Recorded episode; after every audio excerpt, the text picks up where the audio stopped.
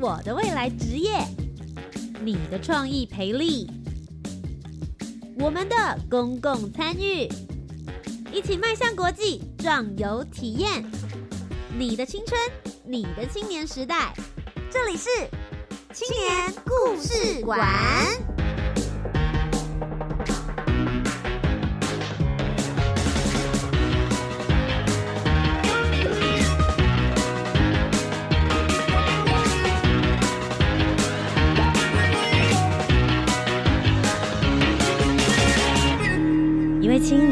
一个故事，改变与感动就从年轻人开始。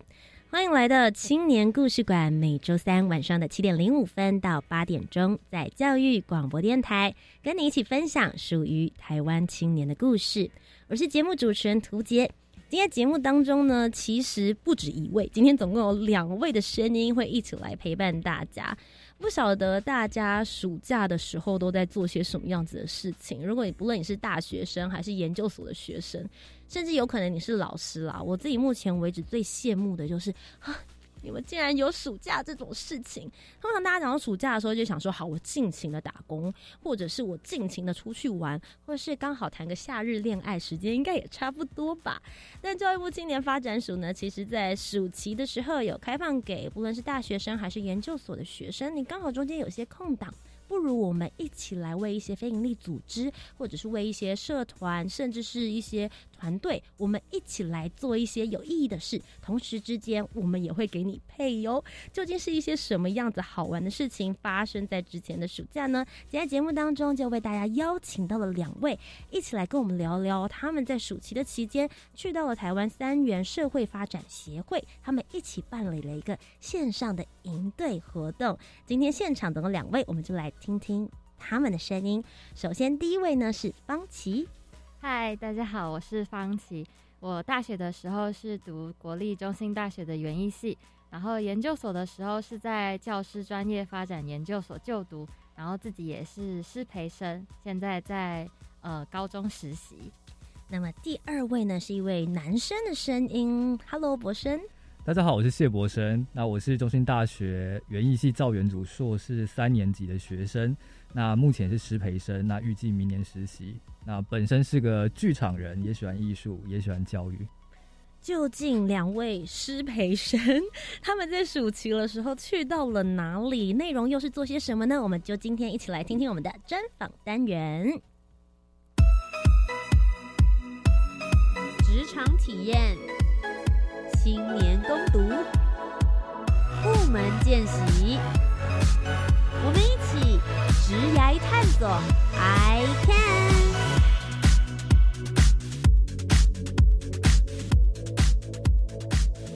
好的，来到了专访单元，再请两位跟大家打声招呼。哎，大家好，大家好。好，那其实我们刚刚就一直在预告说，哎，你们其实都是研究所的学生了嘛？那大家对于暑期的时候，你们。大学已经经过好几个暑假，你们已经很知道暑假的时候应该要怎么样子来安排了。可是这次为什么会想要来参加教育部青年发展署的暑期计划呢？嗯，就是在有学姐就是推荐我去，然后我就看到她的活动计划是跟小朋友还有跟食农教育有关。那因为我本身喜欢小朋友，然后也很喜欢就是跟大自然有关的东西，因为本身原因系，所以就觉得哎，我可以来试试看，嗯。你们那个时候看到它上面应征的工作内容的时候，哪一块对你来讲你是特别有兴趣的？嗯，食农教育，食农教育这一块，所以就是刚刚你讲的，连接到你园艺系，然后跟你现在在做的可能师培的东西有一点点小小的关联性。那博生你自己呢？呃，我我看到这个消息，其实也是来自于我们学姐，然后又。呃，是同一个学姐吗？同一个学姐，同一个学姐。OK，那实农教育其实，在台湾已经推了很多年，然后国小、国中、高中教育部计划都有推。嗯，然后但是透过协会这种方式去做一个实农教育，是很少人这么做的。等于有点像是我们是一个创新，就是让我们发展自己的想法，然后去做属于协会的实农教育。我觉得这是吸引我还有有挑战性的地方，嗯，所以我就投履历了。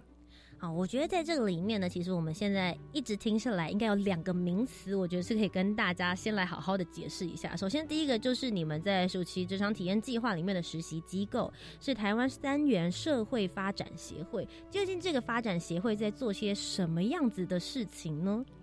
呃，这个协会其实我也是在这一次的实习有比较深刻的认识，因为之前有听过学校老师还有学姐去讲这个协会。嗯，那台湾三元社会发展协会，它其实是一个由华德福家长组成的一个协会。那华德福里面在讲的是灵性科学，他希望透过这样的灵性科学的教育方式，让小朋友的身心灵在。呃，生长发展的过程当中，都会有一个完善的照顾，所以他们是用不一样的一个教育观点去办教育这样子。那所以我们机构里面，就是我们的三元社会发展协会里面，最常有三个活动：第一个是共学，然后第二个是共识，第三个是共购。那首先来讲一下什么是共学，就是我们在过去的教育方式，就是把小孩子送到学校，然后家长就是去工作了。但是共学是希望父母可能。其中一个会有时间陪孩子一起跟着老师学习，那人数可能不会多，可能就是几十个家庭以内家长一起跟着老师上课，然后家长可以跟老师互动，然后学生也可以跟老师互动，就是一起学习的概念。那共识呢，可能会在共学的时间的中午或者是午餐，呃，午餐或是下午的时间，他们会有一起吃东西、一起讨论的时候，就是可以增加家庭的凝聚力，老师跟学生凝聚力。然后或是我们协会会有共识的时间，就是我们在工作上啊也会更有向心力，我们会对彼此的工作上会更了解，也有更多的方式可以去给予帮忙跟协助。那第三个是共购，那共购跟大家想的团购有点不一样，是我们呃，因为我们我们在做土地教育，然后我们认为一个健康的土地里面长出来食物是对身体好的，也就是那种。我们讲健康的食物、有机产品，所以我们协会的共购就是推广这些有机产品，然后支持在地小农。所以我们每次都会去收集、去认识在地青农或是有机农场，他们这个季节有什么产品，那我们会透过群组一起去支持这些农家和农民。所以其实最主要其实就是在推广亲子之间的关系，透过共学、共识还有共构的方法，甚至跟土地、跟社区来产生一些连结。好，这是刚刚我们知道的第一件事情，就至少要晓得你们去服务的机构究竟在推广一些什么样子的理念，透过什么样子的活动。好，第二个名词我想要来跟大家解释一下，因为虽然我们好像都觉得很理所当然，现在大家都在推动，大家应该晓得什么东西是实农教育，可是这一块的话，是不是也？可以请你来帮我们解说一下呢？就因为我以前其实也没有接触过石农教育什么，我是到暑假到三元这边的时候才开始认识说，呃，原来因为像我以前小时候住家旁边就是稻田，所以我很常跟土地有接触，我知道蔬菜是怎么从土里面长大的。那我也看过，就是稻田它就是农夫去。呃，插秧啊，去采收，然后我也会到水田里面玩，所以对我来说，这是一件好像很平常的事情。可是其实好像对于其他的小朋友来说，他们其实不知道他们吃的东西是怎么长出来的。嗯，那所以我们就在暑假这个过程当中，让小朋友认识，嗯，蔬菜是怎么从土里长大。那我们耕作的过程当中，有些农夫他们使用不同的方法，对土地会有不不一样的影响。那我们就在告诉他说。呃，怎么样让一个土地很健康？那如果当这个土地健康的时候，就可以长出充满能量的食物。当你吃到这个有能量的食物，你就会也充满着能量。嗯，其实我觉得方琦刚刚在讲的时候，我心里也是觉得，我自己本身就是在都市长大的孩子，所以我真的没有机会。我我记得我应该是到国中还是高中吧，我才有真正第一次走到田里面，然后看到说，哦，原来。稻穗结穗是这个样子，然后我还问我妈妈说，她跟我吃的米不一样。你跟我讲说这个是米，可是米不是这个颜色，对。然后他得跟我讲，就说啊没有啊，这个要再经过一些很多什么样子的处理。那当然，在我们那个年代的时候，食农教育或是这方面的工作方并没有这么多。可是确实，孩子要知道他怎么来到餐桌上面的这些事情，是经历过了哪一些的程序，甚至是哪些人的努力。他才能够真正去了解这个食物跟他之间，甚至跟土地之间的关系。所以你们在暑假的时间就来到了这个三元这个机构里面，开始来进行服务。那其实一开始的时候，他们就说，哎，是要给孩子做这些食农教育，但因为疫情的关系，所以你们的方式有做了一些些的改变，对不对？嗯嗯，我们一开始呃听协会里面是说，原来疫情还没这么严重的时候，我们是要做实体的营队，我们是直接要面对小朋友，然后直接会面对家长。哎，他们服务的孩子大概会是多大的小朋友？我们预预测年纪大概就是小一到小四的学生。哇，那真的是蛮小的。对，所以 一开始如果是实体的话，我们也也会。欢迎家长一起来参与，就是像我们共学的精神，对。然后因为疫情，所以我们就改成线上的。嗯哼，对。线上这件事情，对于在整个营队或者是你们实习内容过程之中，有些什么样子的改变吗？挑战了蛮多事情的。第一个是过去。呃，我们我跟方琦，我们都有教学经验，我们都是直接面对学生，但是因为疫情，我们必须透过电脑荧幕，嗯，然后我们要有很多方式去跟小朋友产生连接。如果你只是用过去传统的教学方式，你可能他的专注力或是你对他的耐心可能不会超过五分钟，嗯，所以我们必须在过程当中去想很多不同的活动，把他的专注力拉回来。我们要不断的沟通。还有我们在过程当中要讨论很多东西，然后我们要在这个过程当中培养默契。嗯，对。你们总共这个线上的营队啊是四天的时间嘛？那你们最主要是不是也可以跟我们聊一下，在营队的过程之中，你们是设计了哪一些的活动，也让我们能够透过广播的方式大概了解你们四天里面的营队。我们虽然错过了没办法报名，但今天可以大概了解一下里面的状况。我们第一天的主题是健康的土地。嗯然后就会让小朋友认识健康的土地上会有哪些东西。然后第二天再讲粮食，粮食我们讲了什么是有能量的食物，就是那有我也想知道什么叫有能量食物。呃，现在应该很多人知道什么是水跟蔬菜，或者是那个室内养大蔬菜。嗯，但它它是用人工照明的。嗯，但是以人质学的观点来讲，他会是他会认为说。直接种在泥土里，而不是培养液当中的植物，是要真的是泥土哦，然后接受到接收到太阳光的食物，才是真的让人类吃了会健康的。因为如果是用养液栽培，那个是水，它合成了植物基本所需的元素，然后它的光照是来自于 LED 灯，那跟自然光是有点不一样不一样的。长期下来吃土地长的食物跟吃人工养的食物，那个养养液的食物是会有。落差的，就人的整个精神跟状态会有一点落差。自然能量学的感觉吧，这种感觉就很像是，就是你出去外面晒太阳得到的维生素 D，跟你吃的补的 是不一样的。那个维他命那个感觉不太相同。但我觉得这件事情其实还蛮有趣，它就是有一种就是能量循环的感觉，去接受大自然给的这些内容。所以这个是第二个，对不对？对。然后到第三天比较好，因为第三天就让他们可以实物操作。哈？他们在家里真的？我们还有寄那个学习包，而且都是我们亲手包的，亲手写的字。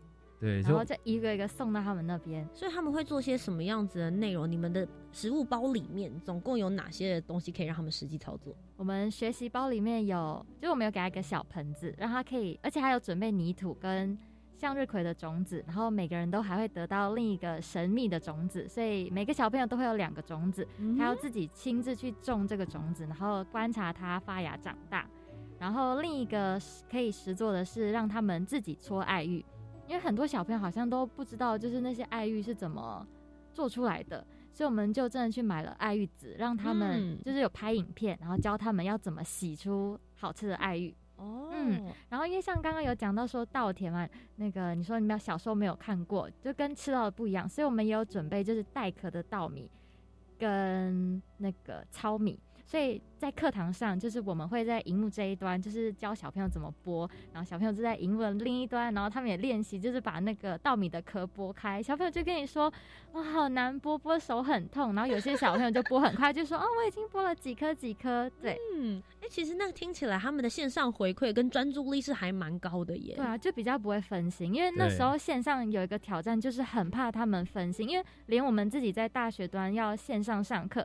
真的很难，就是一整节课都专注在课堂上面，所以就觉得那么年年纪那么小的感觉就更容易会就是飘走。对，所以我们常常，而且我们也会设计一些，比如说画画的，嗯，那个环节，然后就会他们就每个人都会。准备好纸跟画笔，然后就会每天都会有画画，然后大家就会分享他画了什么。他们是会开视讯镜头的吗？所以你们就可以都看到全程。我们会看到小朋友他在干嘛，然后他分心我们也看到。但是我们因为我们的人数大概就是多少？二十几个。对，所以我们在第一天营队把每个小孩的名字都记起来，所以我们可以马上说：“哎，要记得回来哦，要记得喝水哦。”对对。好，我们播完道名了，那你要记得回来，我们要画画喽，这样子。哎，想问一下，因为你们本来都是有在做，不论是本来就有在做老师，或者是在做这样子的师培，你们本来就是自己预设，希望能够去教学的孩子的年龄层会是国小、国中、高中，或是哪一个阶段？本来自己未来之后想要走的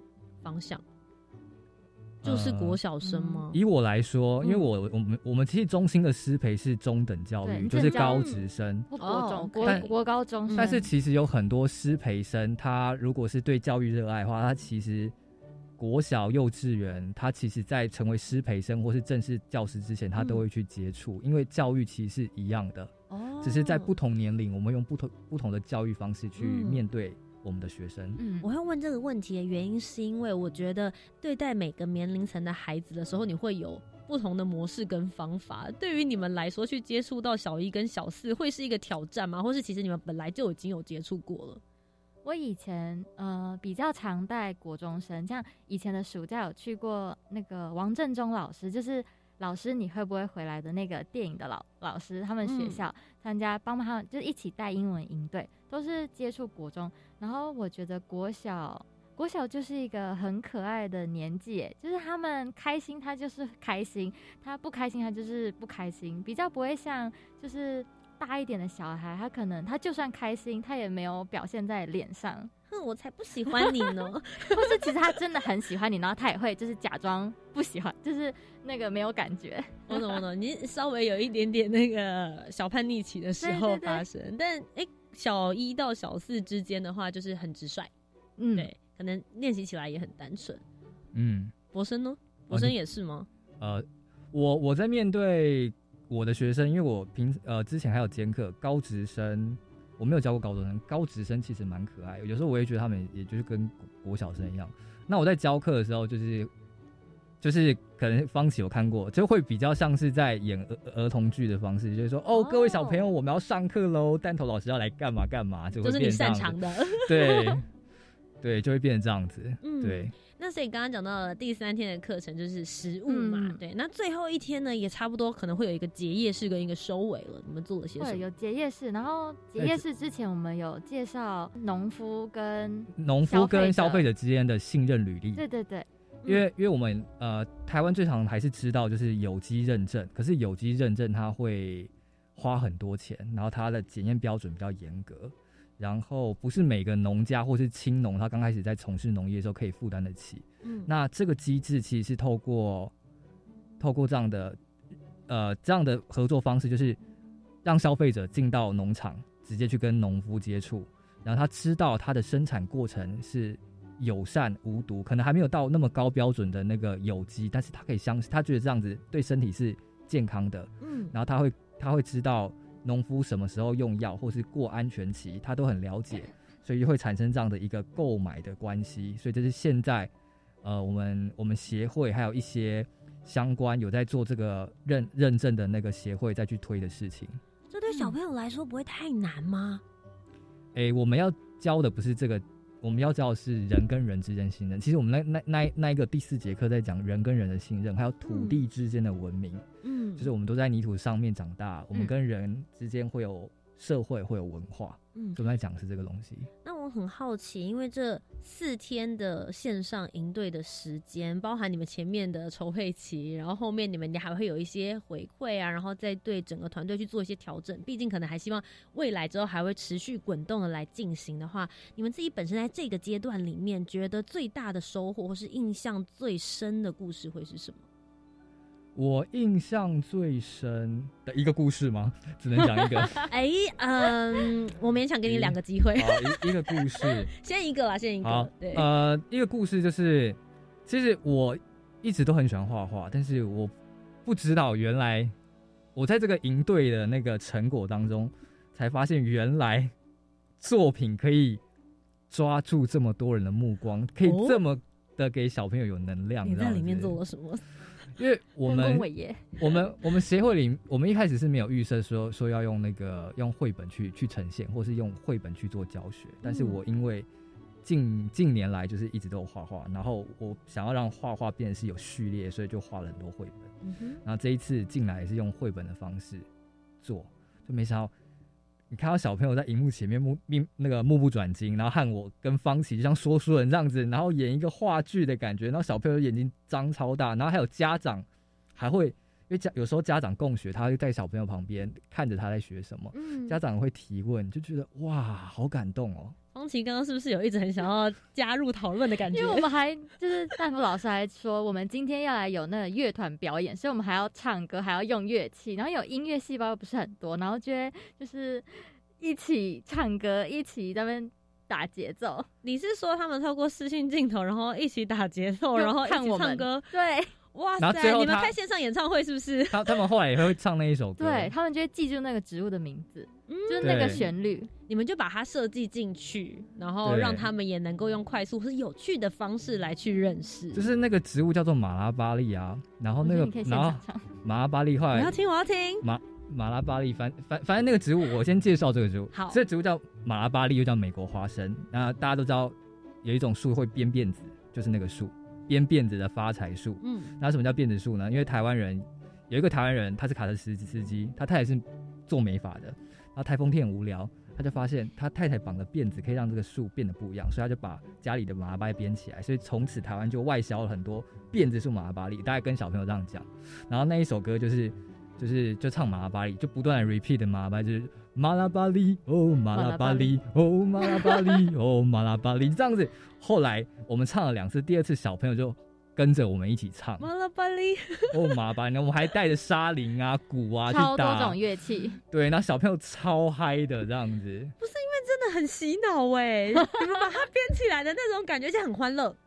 对，感觉很适合，就是大家如果快要睡着的时候，赶快跟着一起唱的。对，然后我们第四天还问小朋友说：“你还记得哪故事？”就很多人说：“马拉巴利。” 对。而且因为他们在听一边听我们唱的时候，画面是有看到，就是弹头老师他画的绘本故事，你会看到马拉巴利他从种子，然后种到土里，然后长大的样子，开花，最后再回到一颗种子，对对吧？变果实，再回到一个生命，它这个生命的循环，对。哇，所以其实你们不只是用画面的方式，然后还带了歌曲，让大家可以一面也身临其境。对对。就觉得很想参加你们的营队耶，觉得不论是给小朋友还是给成人，其实好像都还蛮适合可以持续去做这样子的发展。嗯，因为其实我觉得食农教育这一块啊，大家会说哎从小开始做起，但其实我们已经长大了，然后我们当年还来不及跟上这个食农教育的风潮，我觉得好像也可以来做一个成人版的感觉喽。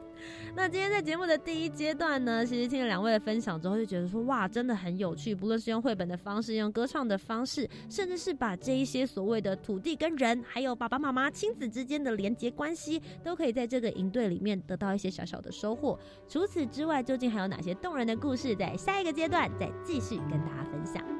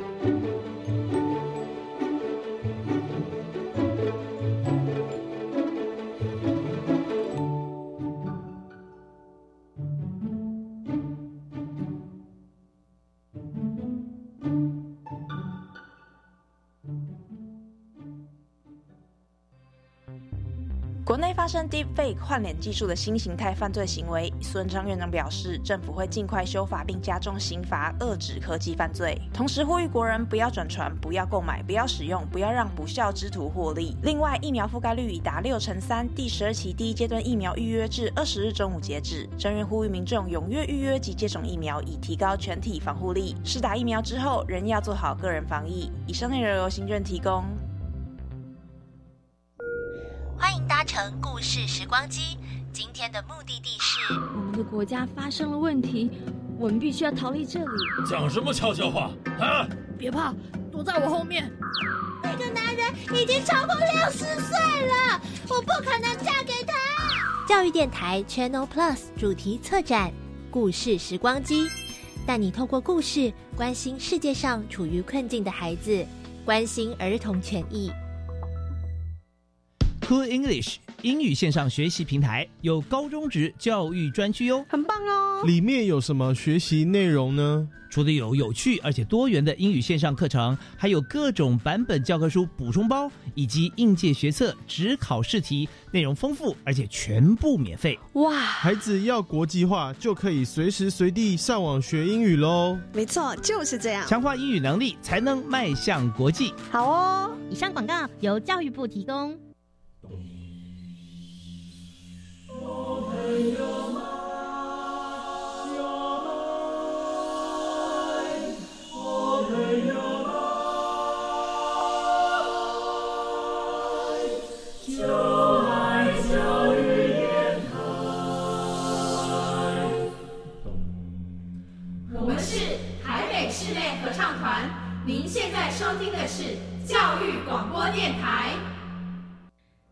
回到青年故事馆，我是节目主持人涂杰。今天节目当中呢，要继续来跟我们分享的是他们参加了暑期的体验计划。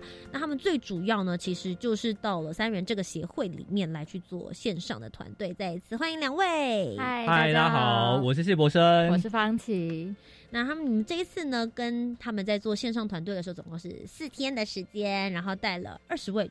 左右小一到小四的学生，带他们去了解跟土地之间的关系，然后还有当然有一些亲子共学的内容在里面。那我们继续来分享，刚刚上一个阶段呢是听到了博生觉得哎比较印象深刻的故事内容，包含我们自己也觉得很洗脑的歌曲，真的很有趣，我听了都好想要笑。那方琦你呢？你自己觉得最印象深刻的事情是什么？我最印象深刻是有一次，因为我们为了要拍摄就是农夫翻土的画面，那我们那一天凌晨五点就出发，要去彰化西州要去拍片，然后那时候刚好是台风尾，所以其实还有在下雨，所以我们就是冒着大雨的天，然后在水田上拍农夫翻土的画面。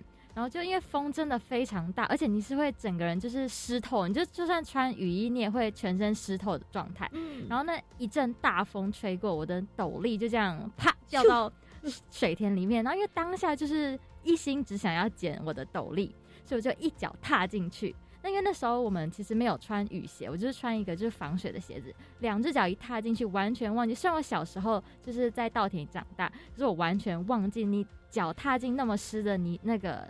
稻田里面，你的脚拔起来，你是鞋子是拔不起来的，所以我就卡在，我就卡在陷在里面。对，但是你又拔不起你的鞋子，所以呢，你就只能把你的脚拔起来而已。然后呢，你就把你的鞋子，鞋子就留在原地。然后就是，My God，那那个水或者你不是就立刻灌进去？那这样不是你就找不到你的鞋子？真的，而且人家是那黑到伸手不见五指，你是在水里面。浊到伸手不见五指，你根本不知道你在捞什么东西。然后大家就是他们那些大哥人很好，就是下来一起帮我在那水田里面找找找，真的超难找。我就抱着我今天可能就要光着脚回去了。你跟土地超级亲近了，没有就想啊，太不好意思，我居然还留下了我的鞋子在里面，所以最后没找到。有哦，太厉害了！那个大姐就帮我，她就捞一捞，找到的瞬间真的很感动哎，你会觉得有鞋子穿真好。然后就是你在那个大雨的画面看到农夫，就是大家都在，就是躲呃台风天嘛，躲在家里休息，可是农夫居然出来就是翻土，你会觉得很感动，你会觉得就是吃饭的时候一定要好好珍惜每一粒饭粒。我那天又得到两个感动，第一个有鞋子穿真好，第二个有饭吃很好。朱老师，我没有想到你跟我分享的竟然会是你们要出去实体拍摄，然后跟田如此靠近的时刻。因为我一直以为就是线上营队，你们就是弄 PPT 呀，然后哦，今天也听了很多事情哎，你们要前面要去拍影片，然后还要画绘本，然后还要唱歌跳舞，你们还要做食材，你们还要做材料包。可以跟我分享一下，你们究竟在四天之前，你们大概筹备里面做了哪一些的事情？很多，他刚刚那个 很多。而且是在一个月里面就要做完这些事。来，哪些究竟做了哪些工作？我觉得工作跟我们在大学学呃园艺系或者是我以前念景观系的学习方式不一样，因为我们就是学校，学校就是学校。你去农场跟学校是完全不一样。你以前听老师说什么有机农业叭叭叭叭，然后我们可能会觉得是神话或什么。但是我们因为这个，我们必须要让小朋友身历其境。我们要去访问青农，去认识土地，我要去找素材，拍昆虫，自己种菜。我们还自己盯昆虫旅馆。对，我们还做了一个昆虫旅馆。对，我们还要备课。什么昆虫旅馆？昆虫旅馆其实就有点像是一个小木屋，可是里面会很多树枝或是竹子。然后这个是来自于英国。那为什么会有这个东西呢？因为它是要让昆虫可以暂时在里面栖息。嗯。然后我们的。蜜蜂分两种，一种是群居的，一种是独居的。呃，蜜蜂、产花蜜那种就是群居的，他们是一起社会性分工很强的。那独居就是一只它独自生活，可是这种独居的蜂其实在都市里面很多。那我们的环境被破坏之后，英国人就发明这个小木，可以让它进去里面住。哦，所以同时之间也可以观察一些生态习性。没错，它不会只有独居蜂来，它可能有时候会来春象，或来其他的昆虫或是瓢虫。你们为什么要做这些事情啊？不是就线上课程吗？大家怎么会知道是不是你的？有的人都会想说，不然我线上抓一抓也可以。为什么你们要实际去做？为什么要这个坚持？哦，可能我们两个就是有那个傻劲，而且就是觉得我们两个我们有亲自做，小朋友看到他也会。对啊，你有亲自做才知道那个感觉，实际分享给他们的时候也比较有真实感。对啊，因为我们所有的那个线上的素材，不管是影片还是投影片还是绘本，全部都是在那一个月我们弄出来的，就是没有去抓其他去抓别人，我们都自己用。但是没有人要求你们，对吧？所以这完全是你们对自我的要求。我相信你们应该已经超出很多协会对你们的期待了。我们协会都说我们两个太疯了，两个两个处女座工作就会变这样子。我就说，哎，协会用到你们两个很赚呢。一般人就想说，哦，可能是学生来暑期体验，你们做的已经超过正职的工作了吧？可能我们我们因为我们是师培就认识，然后我们做事情也是那种喜欢稳扎稳打的，所以我们在我们在教小朋友做一个小的他的那个有点像是美美劳作品的独居风，我们都会。我们之前事先做一个真正版本的，然后我们才把它改良成一个小的，然后我们还要先备课，然后看小朋友会不会操作太困难，然后去简化，让他有劳作的感觉，但是他又可以认识到这个小的这个盒子它有这样的生态功能。你们其实有在做，就是 UI 设计啊，完全去搞清楚说，哎，到底这个 user 使用者的时候，用他的角度跟他的年龄，他能够理解的状态，让他们去预设接下来在做的过程里面可能会发生什么。我们还要想说，他他的材料要自己去找，用自然的，嗯，不能去买，真的，觉得才符合我们这个石农教育的精神。有没有什么是超乎你们原本的想象，或是不在你们设定预期范围的反应的？哦，小朋友最后做的那个他们的那个昆虫旅馆，每个人的样子都不一样，真的就是可能我们做出 A 这样子，以为小朋友都会做 A 这个样子，对，因为有人做，是不是还有做有人做两层楼，还有小小小房子、小帐篷的，对对对，形状很多，还有横的、长方形的不同的隔间，所以其实反而他们也给你们很多很多很多的惊喜跟创意，就像我们要他画一棵树。小朋友就会画出，就是你可能想象的树就是那几个，可是小朋友就会跟你说，我画的是一棵彩虹树，我画的是一棵许愿树，我画的是一棵可以去到外太空的树，你就会觉得天哪，原来一就是只是画简单的一棵树，可是小朋友居然他的想象力就是会让你很惊艳，然后你会让你觉得就是哇很兴奋，很想听他们每个人分享。听到这些答案，我就觉得天哪，我的脑袋果然是已经被。很多现有的东西限制住了，对对对，对不起，因为我刚才想到说要画一棵树，我想到的就是一条你知道就咖啡色的树干，然后上面有花绿绿的绿绿的啊，我好 boring 啊，好可恶，然后可能上面挂了几颗苹果，我就觉得这个是我对树的想象。我刚刚想说你能够想出什么创意答案？天哪，真的是超乎我想象，连我也很难想象哎，就是听到时候有一种哇，内心就是太有没有觉得我们距离那个？孩童的纯真跟具有创造力的时候，又稍微远了一点，靠他们把我们拉回去很多。那其实你们刚刚就有在讲说，哎，其实你们在里面为他们设计了很多事情，有些也许是来自于你们自己本身就所拥有的一些能力跟技能，你们也把它放进去。像刚刚前面有讲到的绘本，其实还有另外一个故事，你们也在里面让大家用身临其境的方式去感受。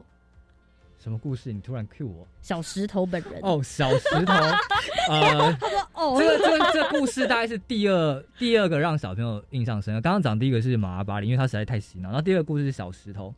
那这故事其实要介绍到是另外一个创作人，就是我们协会里面有另外一个老师叫朱子轩老师，就是他他跟我分享的这个故事是他在华德福上师培的时候的故事。那小石头在讲什么？他在讲一个小石头。他在河边，啊，有一天被小男孩带回家了。小男孩很喜欢他，所以他去哪都会带着他。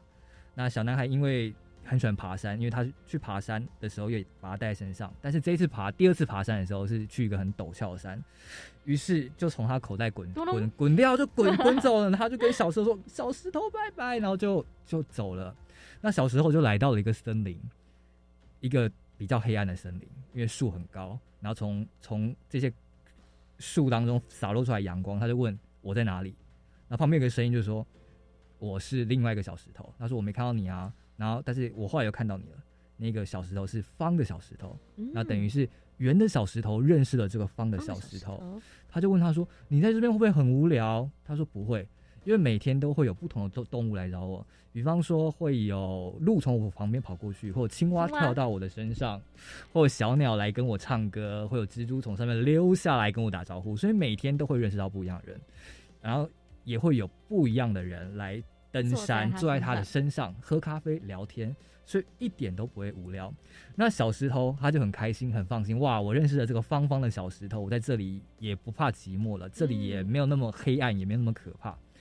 然后就这样子生活了一段时间，小石头也变成绿色的石头，就跟方方小石头都变绿。长了青苔，融入了环境。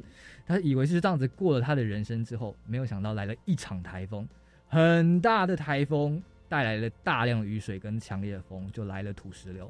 他就把这两个石头，方方小石头跟圆圆的小石头，滚滚滚滚滚滚滚滚滚滚到了山脚下。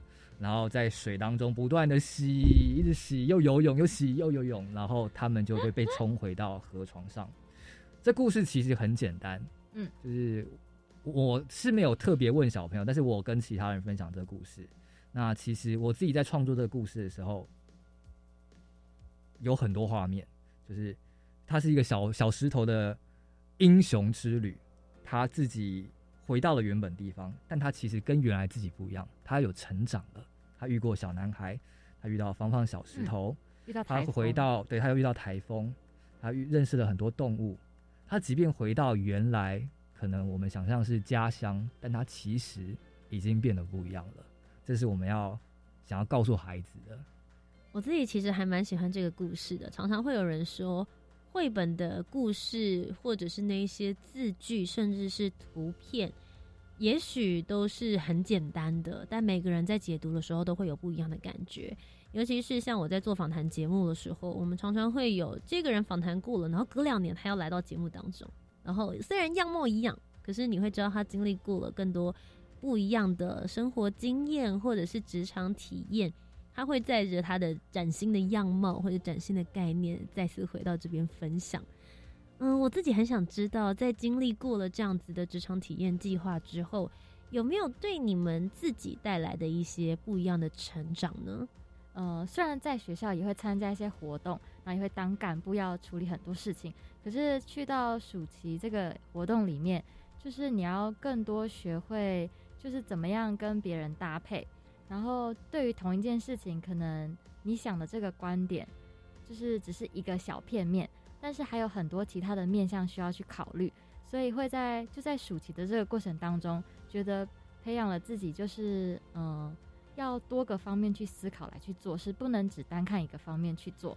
嗯，然后因为像我们虽然小朋友看到的只会是我跟弹头老师，但是其实在幕后是很多很多其他的人一起完成的，就是不能只光靠我们，所以会更体会到说，要让现在的孩子知道。就是现在不是单打独斗，是要学会怎么样跟别人合作。因为你的专长，再加上，因为我们不可能什么都会，但是你找到自己很擅长的地方，再加上另一个人他不一样很擅长的地方，这样团结起来，那个力量会很大。嗯，那博士呢？呃，这个问题好像是，嗯，就回答到，我觉得我认认为我有学到三个很很重要的能力，第一个是执行力，第二个是创意力。然后第三个是感受和慢活。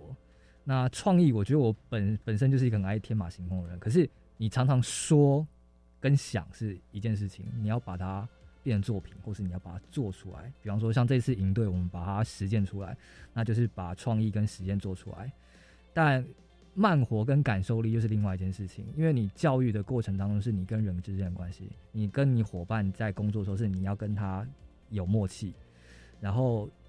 你在教学的时候，你除了跟你的伙伴要有默契之外，你还要感受到整个学生有的专注力，还有个整个课堂的氛围，你才可以在下一步做出一个合适的安排，嗯，让学生在学习还有他们的精神状态是一个比较良好的一个状态上，那学的会更好，这样子。嗯哼。因为其实你刚好有讲到，就是在线上营队或者线上课程的部分，也许现在正在收听的听众也有可能老师或者是家长在面对线上课程的时候，大家都会遇到各式各样的一些挑战。你们有没有一些建议可以给？比如说接下来也想要做线上营队，或者在线上课程当中可能会遇到一些不论是小朋友的专注力啦，或者是设备相关的问题，可以给他们的一些建议。嗯，像我就觉得，因为我也是那种坐坐在电脑前面太久，会就是全身会不太舒服，很想要动，所以我觉得如果在设计过程的当中，那些课程可以让听的人可以实际操作，或是有可以互动，可以让那个听的人有讲话的机会，嗯，你就会比较容易专注，因为如果只有光听的话，真的很容易会。就是你思绪会开始往其他的地方游走，你就没有办法很专心在老师，因为有时候老师说的东西，可能老师觉得跟你很，就是跟我们的生活很相关，可是其实没有了，可能是只有老师觉得跟生活相关，但听的学生会觉得这好像离我没有很近。所以如果可以让学生讲，就是发表自己的看法的话，我觉得那样很好。就像我觉得我们协会，就是三院协会里的那个，嗯，带我们的算是。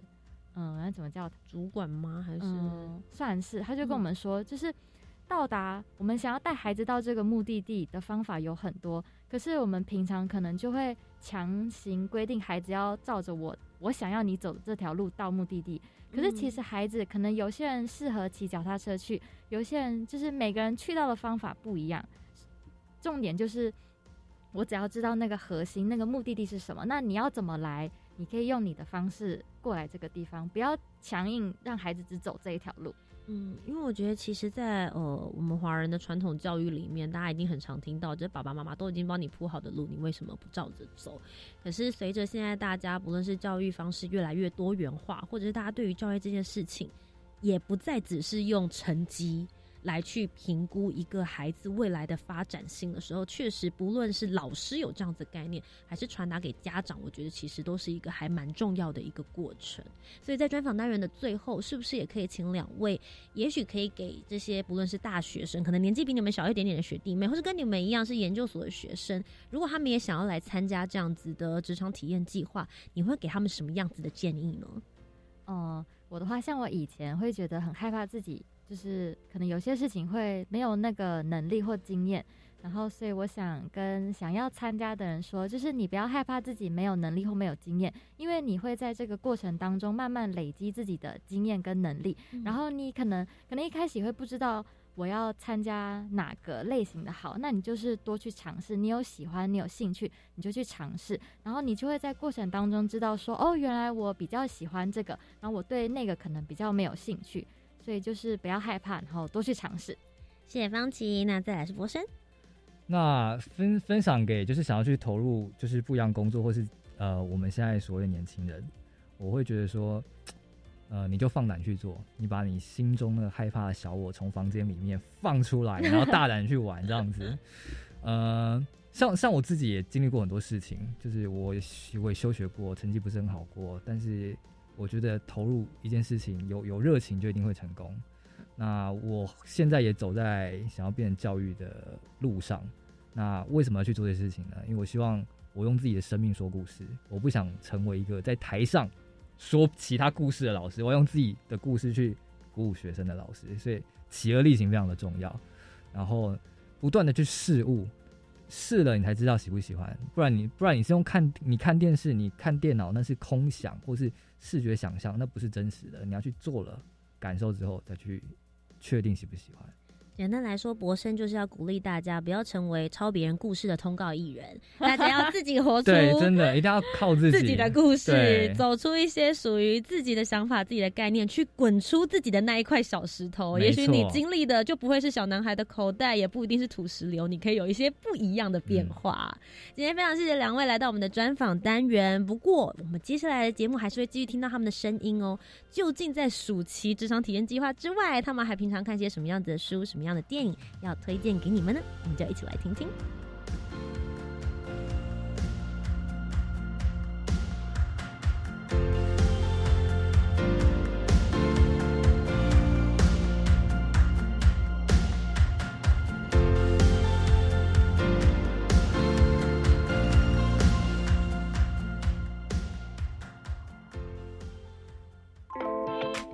I think, therefore, I am. 我思故我在。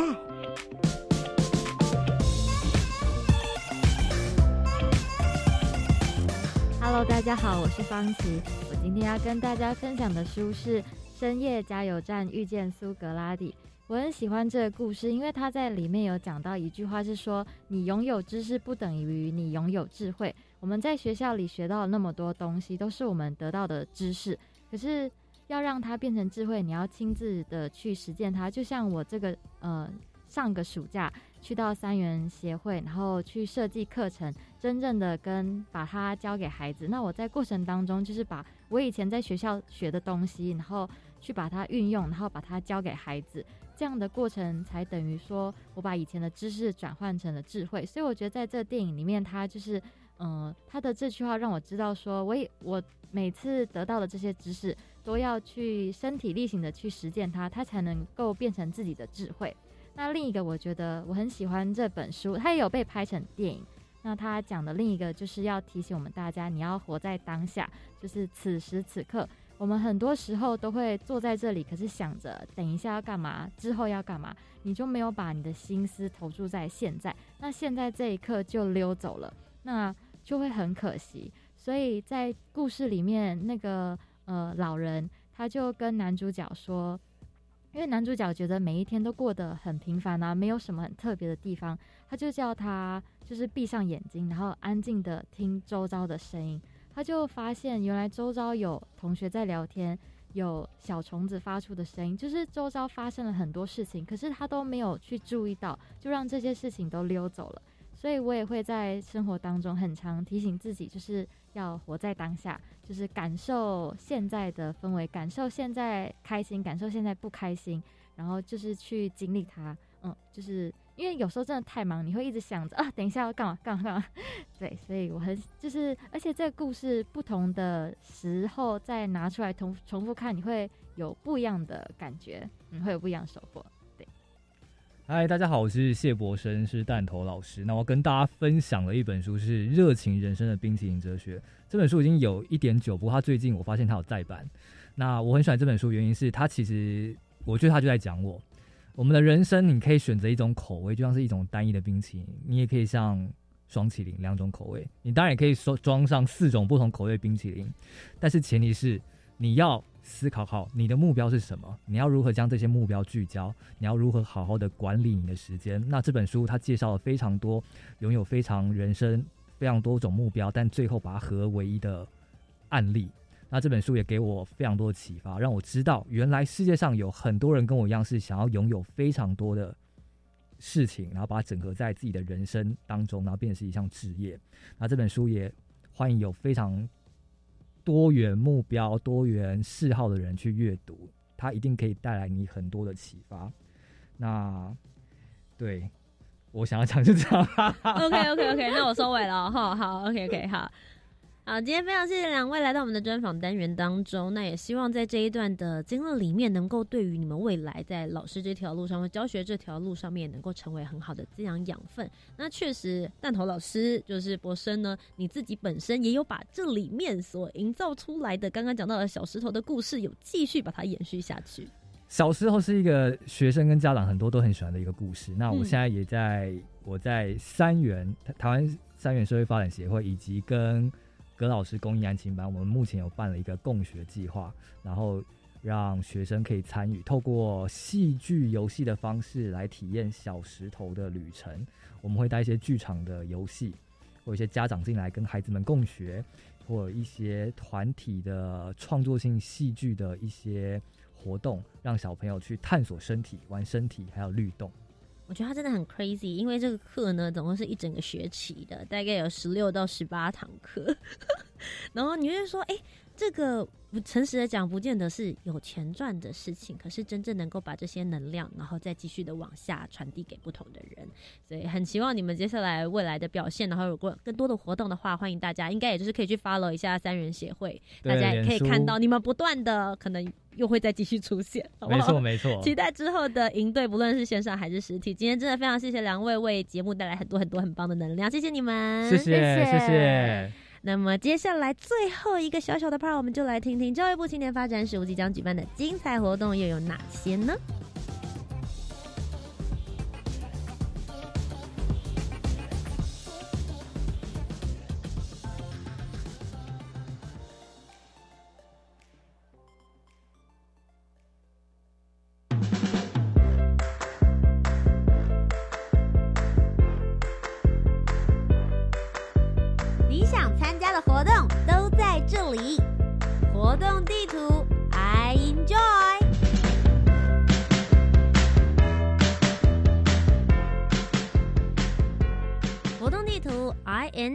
跟大家分享教育部青年发展署即将举办的精彩活动究竟有哪些呢？首先是一百一十年的青年海外志工交流沙龙，从即日起一直到十一月一号为止。那最主要这个交流沙龙呢，是希望能够邀请许多的组队服务泰国、柬埔寨、马来西亚的团队，以实际的案例探讨以及对话，构思问题解决最有效的方法，并媒合个别服务国内的团队，彼此做串联，将资源发挥最大的效益。详细的活动内容，大家请上青年署的青年海外和平工作团的网站就可以查询得到了。今天的最后一则消息呢，是二零二一全球青年趋势论坛的北区场次即将在下一个月，也就是十一月十三号礼拜六进行线上的直播，以疫情下的全球青年为论坛主题，聚焦教育学习、社会创新、心理健康等三大层面。邀请了国内青年事务相关的代表以及国际青年组织领袖线上一起来讨论、分享、交流各国青年的经验以及未来的趋势，促进国内外青年互动的交流。活动同步呢会进行直播，所以请大家关注全球青年趋势论坛的网页，就可以得到最新的讯息了。以上就是本周的青年故事馆。如果你喜欢我们的节目内容的话，不要忘记每周三晚上的七点零五分到八点钟锁定教育广播电台。我是节目主持人涂杰。如果你对于整个节目有任何回馈想要告诉我的话，可以到 Facebook、Instagram 或者是 YouTube 频道搜寻涂杰，都可以找得到我哦。那么我们以上就是今天的节目内容，我们下周节目再见喽，拜拜。